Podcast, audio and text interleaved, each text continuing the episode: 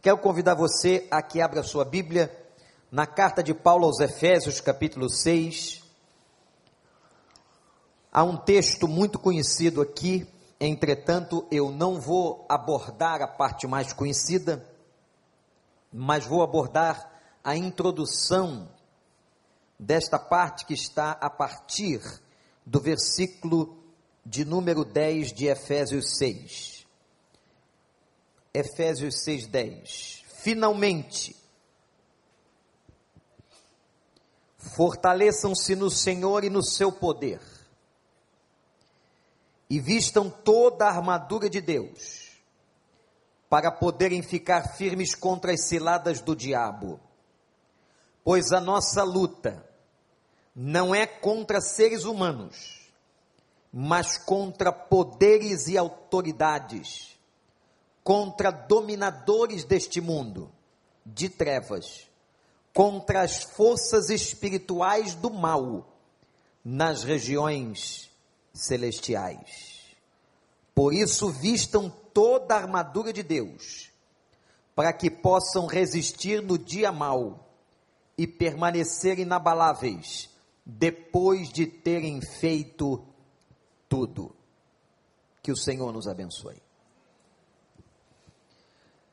Quando Paulo diz finalmente, é porque ele está encerrando uma das cartas mais importantes do Novo Testamento. As cartas tinham o poder não apenas de consolação, de levar ânimo às igrejas, mas as cartas do Novo Testamento têm a capacidade de nos instruir, de nos trazer ensinamento. E meus irmãos e irmãs, aqui está um dos mais espetaculares ensinamentos sobre o que é a vida cristã. Porque nós, muitas vezes, temos apesar de muito tempo na igreja, uma visão completamente equivocada do que é a vida cristã. E Paulo aqui nos traz de uma maneira muito interessante para uma consciência de realidade. Tomamos aqui no texto um choque de realidade, pastor Daniel. O que é a vida? O que é viver em Cristo? E mais, Paulo não está aqui fazendo distinção de pessoas, mas a clareza do texto me mostra que isso é uma realidade na vida de qualquer um de nós, de qualquer crente. Não importa onde ele viva, qual seja a cultura, o país, a cidade, não importa. A vida cristã está sintetizada aqui, no final da carta aos Efésios. E, gente, é bem diferente do que às vezes a gente escuta nas pregações televisivas, em alguns púlpitos. Porque o que Paulo apresenta aqui é uma vida constantemente em luta.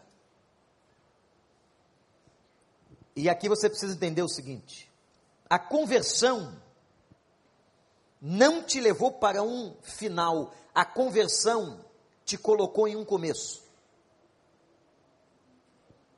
A conversão não encerrou o ciclo de uma vida dos sofrimentos e tribulações. A conversão nos coloca num processo, e a diferença desse processo é a presença de Cristo. Mas estamos todos nós que hoje viemos aqui, estamos todos na mesma guerra. Estamos todos lutando a mesma luta. A minha luta como pastor não é diferente da sua luta. A luta do seu irmão que está ao seu lado é também intensa como a sua. A luta de cada um de vocês que está aqui à frente é igualzinho a minha luta e a luta de cada crente, não importa se batizado há três meses ou há 20 anos, nós estamos numa luta. Nós estamos, melhor dizendo ainda, numa guerra. Então Paulo no seu na sua instrução final na sua competência de consolação à igreja, ele diz: finalmente, finalmente, eu tenho um último recado para vocês. E ele começa a apresentar algumas coisas que o texto didaticamente nos traz naturalmente. Primeira coisa, fortaleçam-se no Senhor. E a primeira pergunta que eu faço: onde você busca força? Qual é a sua fonte de força? Quem é que te fortalece? Quem é que te remotiva todo dia? O apóstolo Paulo nos diz agora com muita clareza que nós temos que buscar a força no Senhor. A nossa força vem do Senhor. A nossa força não vem dos conhecimentos acadêmicos, não vem do poder do dinheiro, não vem nem mesmo da ciência. A nossa força, ela é sobrenatural, ela não é humana, a nossa força vem de Deus, vem de cima para baixo, vem daquele que nos criou, que nos conhece, que sabe tudo que nós passamos, aquele que pode nos fortalecer exatamente onde nós estamos precisando. Fortaleçam-se no Senhor e no seu poder. Eu quero dizer para você, meu irmão, minha irmã, que esse ano inteiro, que todo dia, há um poder à sua disposição, há uma força à sua disposição que coisa linda! Às vezes nós precisamos mover um móvel dentro de casa e não conseguimos sozinhos. Precisamos fazer alguma coisa e necessitamos de uma força extra. De onde tem vindo a força para ajudar você a mover as pedras e os empecilhos da vida? A nossa força vem do Senhor. A força do Senhor nasce, diz Paulo, no poder do Senhor. E o poder do Senhor, não preciso dizer, né, gente? O poder do Senhor é grande, incomparável, ilimitado, magnífico. Não há nada na terra, nem no alto dos céus ou debaixo da terra que se compare à grandiosidade do poder do nosso Deus. Esse Deus é onipotente, ele tem todo o poder e esse poder está à minha e à sua disposição fortalecei-vos no Senhor. Não fica caído aí não, não fica fraco aí não, não fica desanimado aí não. Não pense que você está sozinho na batalha. Não pense que você está abandonado, que você é um solitário nessa vida. Há uma força à sua disposição e não é uma força de pastor humano, é a força do Senhor. Segunda recomendação, de Paulo no final da carta, vistam toda a armadura de Deus. Então esse Deus não tem somente um poder, esse Deus tem uma armadura, tem um revestimento. Quando você encontra um soldado, um policial militar, que está em combate, você normalmente o vê com um revestimento, principalmente no peitoral um escudo protetor que protege seus órgãos vitais e seu coração. O que Paulo está dizendo aqui é que há uma armadura especial para nós, nessa guerra, nessa luta, nessa batalha. E essa armadura vem de Deus. Me lembro agora da experiência davídica, a experiência quando Davi foi lutar com Golias. E ele foi colocar uma armadura humana. Ele foi colocar a armadura que os guerreiros da sua época colocavam e ele não conseguiu andar. E quando ele vai, tira aquela armadura e parte para cima de um homem muito mais forte, muito mais valente, humanamente falando, do que ele, ele diz o seguinte: Eu vou a ti, em nome do Senhor dos Exércitos. Essa é a nossa armadura. A luta que nós vivemos nesse mundo, as batalhas que nós enfrentamos na vida, gente, são batalhas que só podem ser batalhadas na armadura do Senhor.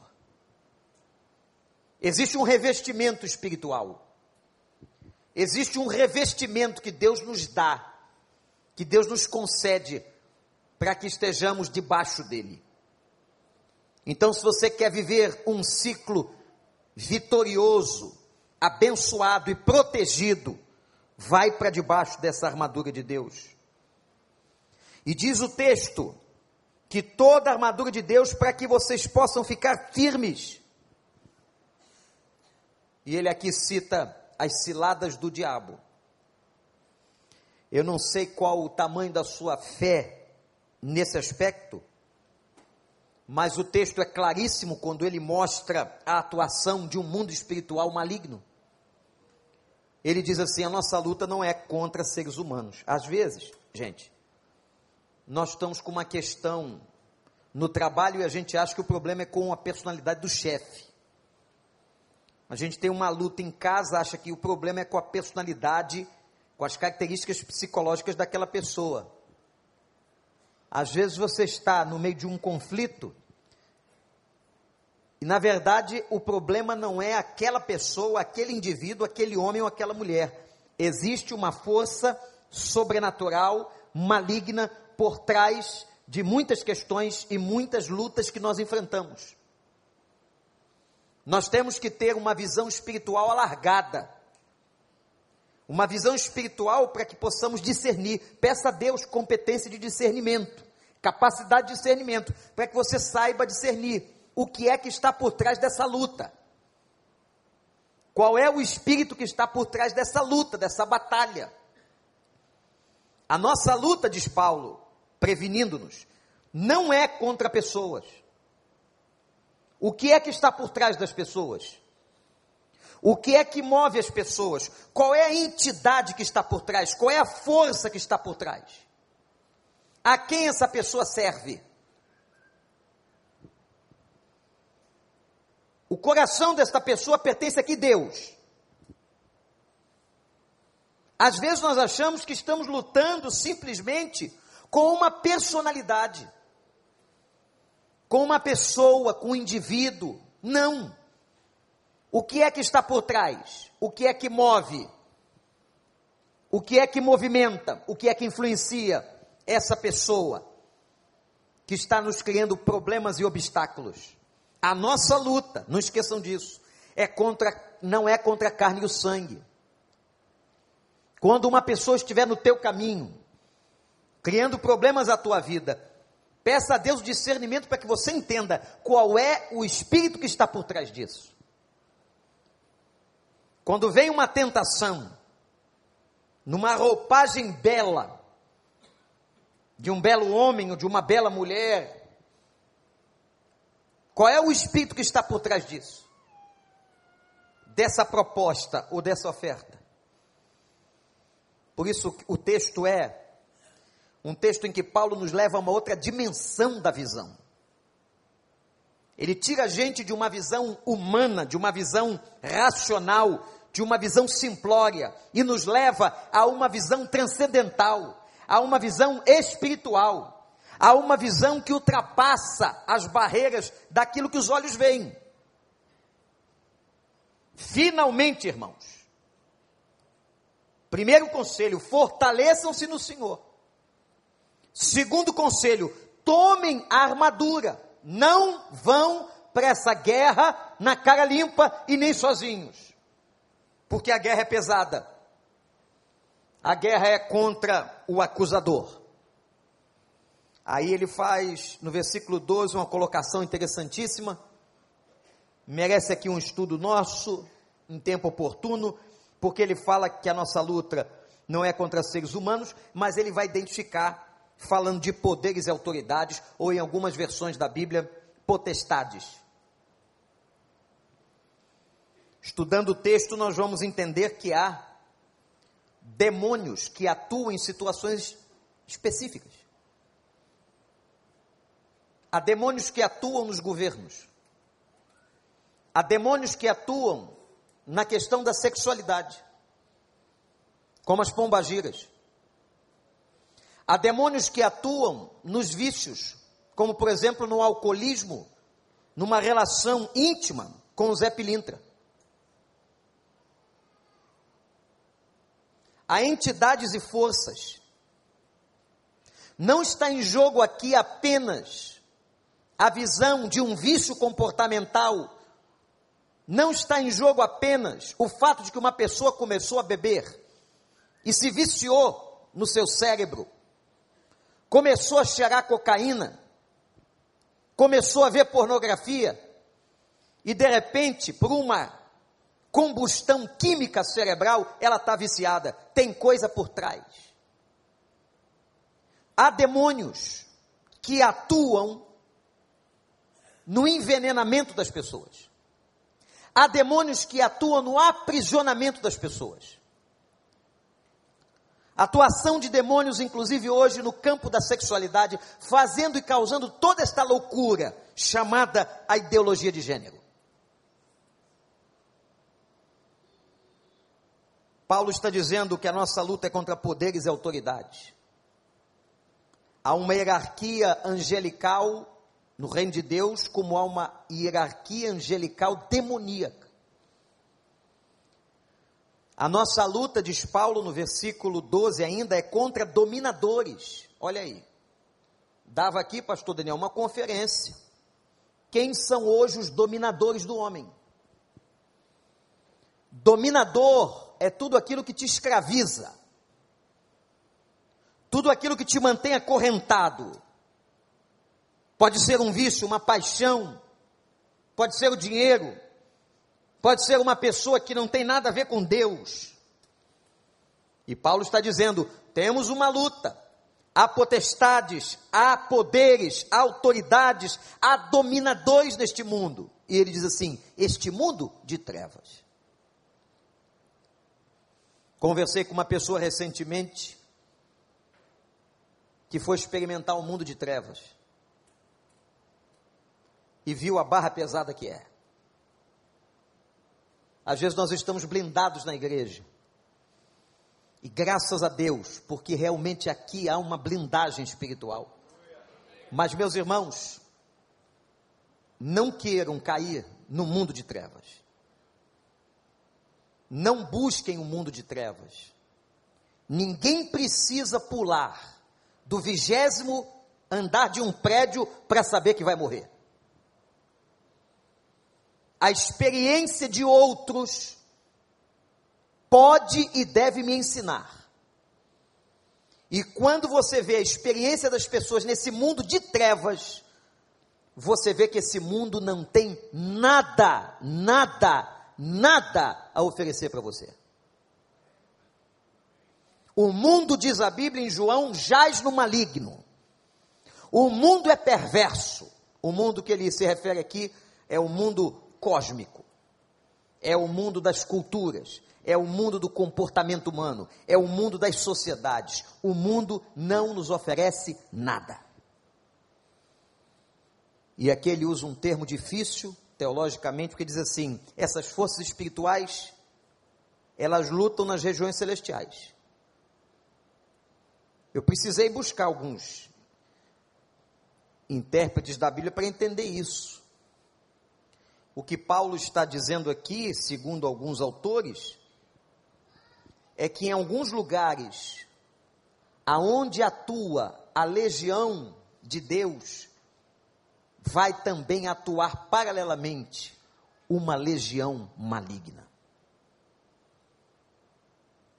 Nesse momento aqui, em que nós estamos em nome de Jesus cultuando ao Senhor, está acontecendo uma guerra espiritual, uma batalha,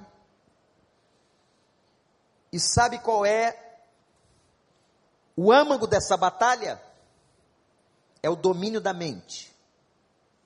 Enquanto a palavra de Deus está sendo pregada, o inimigo vai tentar de toda forma desviar a sua atenção para que você não escute, para que você se distraia, para que você durma. Há uma batalha sendo travada aqui nessa região celestial. Mas que eu quero crer e confio que o Senhor já teve vitória na sua mente. Você vai sair daqui não impregnado pelas mentiras, pelo desvio de atenção, mas que você saia daqui impregnado por Efésios capítulo 6. Nas regiões celestiais também tem batalha. Tem batalha para vir para a igreja. Tem batalha para ter uma vida de oração. Tem batalha se você quer viver uma vida santa em casa. Tem batalha. Mesmo nas regiões que você santifica, não se iluda, tem batalha. O texto de Paulo é fantástico. Finalmente, irmãos, fortaleçam-se no Senhor e no seu poder. Vistam a armadura de Deus, fiquem firmes contra todas as ciladas, cilada é armadilha, do diabo. Pois a nossa luta não é contra seres humanos, mas contra poderes, autoridades, dominadores deste mundo em trevas, contra forças espirituais do mal nas regiões celestiais.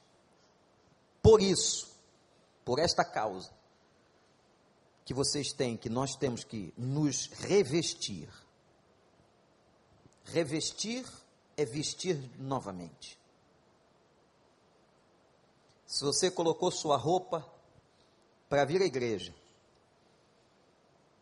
que você possa se revestir, que sobre ela, na tua vida espiritual, esteja a armadura do Senhor.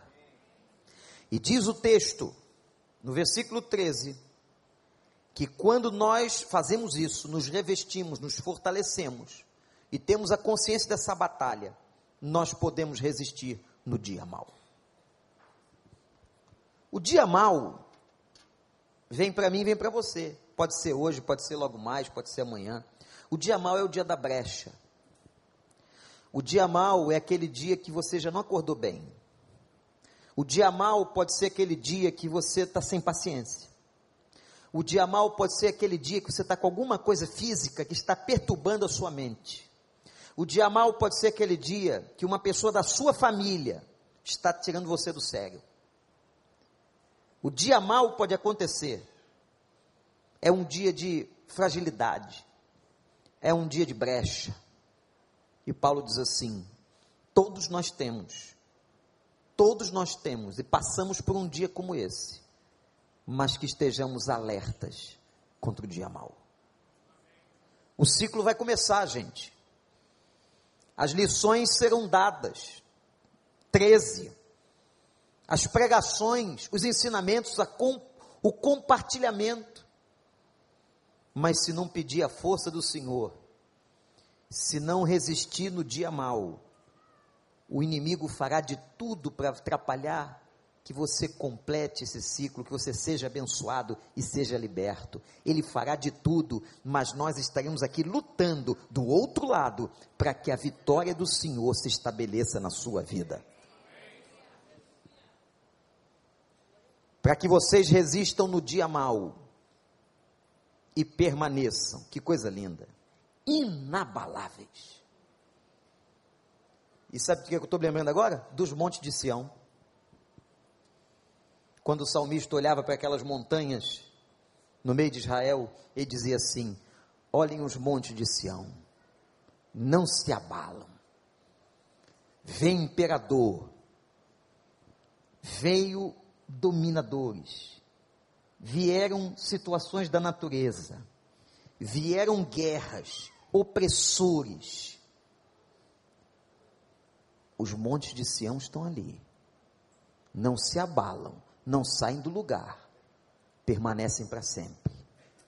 Os que confiam no Senhor, os que confiam no Senhor, são como os montes de Sião. Quem confia no Senhor não é jogado no chão. Quem confia no Senhor não vai ser abalado. Não é uma crise, não é o outro, não é uma tentação, que vai abalar. Você vai permanecer firme, inabalável, porque você está firmado no Senhor. E termina Paulo nessa exposição linda, dizendo: depois de terem feito tudo, depende de você. Nós não podemos fazer por você o que você tem que fazer. Nós vamos dar as lições, nós vamos pregar, nós vamos criar o ambiente de adoração, nós vamos orar por você, nós vamos aconselhar você, nós vamos estar juntos com você, mas o que você tem que fazer é você tem que fazer. Você que tem que fazer. E Paulo termina esse introito, depois ele fala da armadura, que eu não vou entrar nisso. Ele diz assim: depois de terem feito tudo, Pergunte a você se você tem feito tudo. Pergunte a você mesmo se você tem feito a tua parte. Se você tem se esforçado suficientemente. Porque a vida cristã é uma construção. A vida cristã é uma construção entre nós e Ele. Se nós fizermos a nossa parte, Ele não falha. Portanto, gente, a coisa depende muito mais de nós do que dele depende muito mais de você do que do Senhor. Fortalecei-vos no Senhor, na força do seu poder. Estejam firmes e inabaláveis. Resistam no dia mau. Revistam-se da armadura de Deus.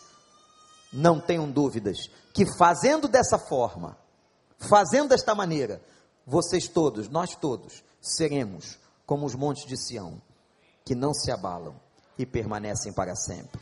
Que o Espírito Santo nos abençoe.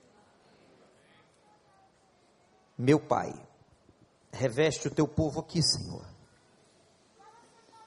Reveste cada pessoa que está aqui neste lugar, nessa casa de adoração e oração.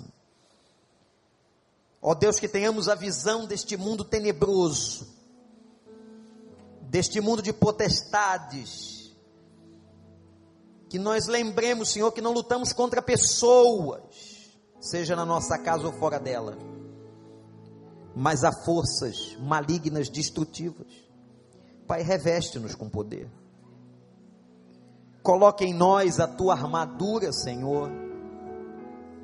Dá-nos forças nos dias dos ataques, no dia que os dardos foram, forem jogados, no dia mau, no dia que a gente estiver fraco. Ó oh, Senhor, fortalece a nossa vida. Ajuda-nos a que sejamos como os montes de Sião, que não se abalam, mas permanecem para sempre. E nós aqui nos comprometemos hoje com o Senhor, nessa luta da vida, nessa batalha que é a vida, nós nos comprometemos de fazer tudo, tudo que nós temos que fazer, que a nossa parte determina que façamos. Obrigado, Senhor, por esse texto tão fortalecedor, motivador e abençoador. Fortalece todo o povo do Celebrando a Vida, todo mundo que vem aqui, cada pessoa que entrar aqui esse ano, Senhor, cada quinta-feira, que ela seja fortalecida no Senhor. Que sejamos como os montes de Sião, em nome de Jesus. Todo o povo do Senhor que concorda com isso diz: Amém.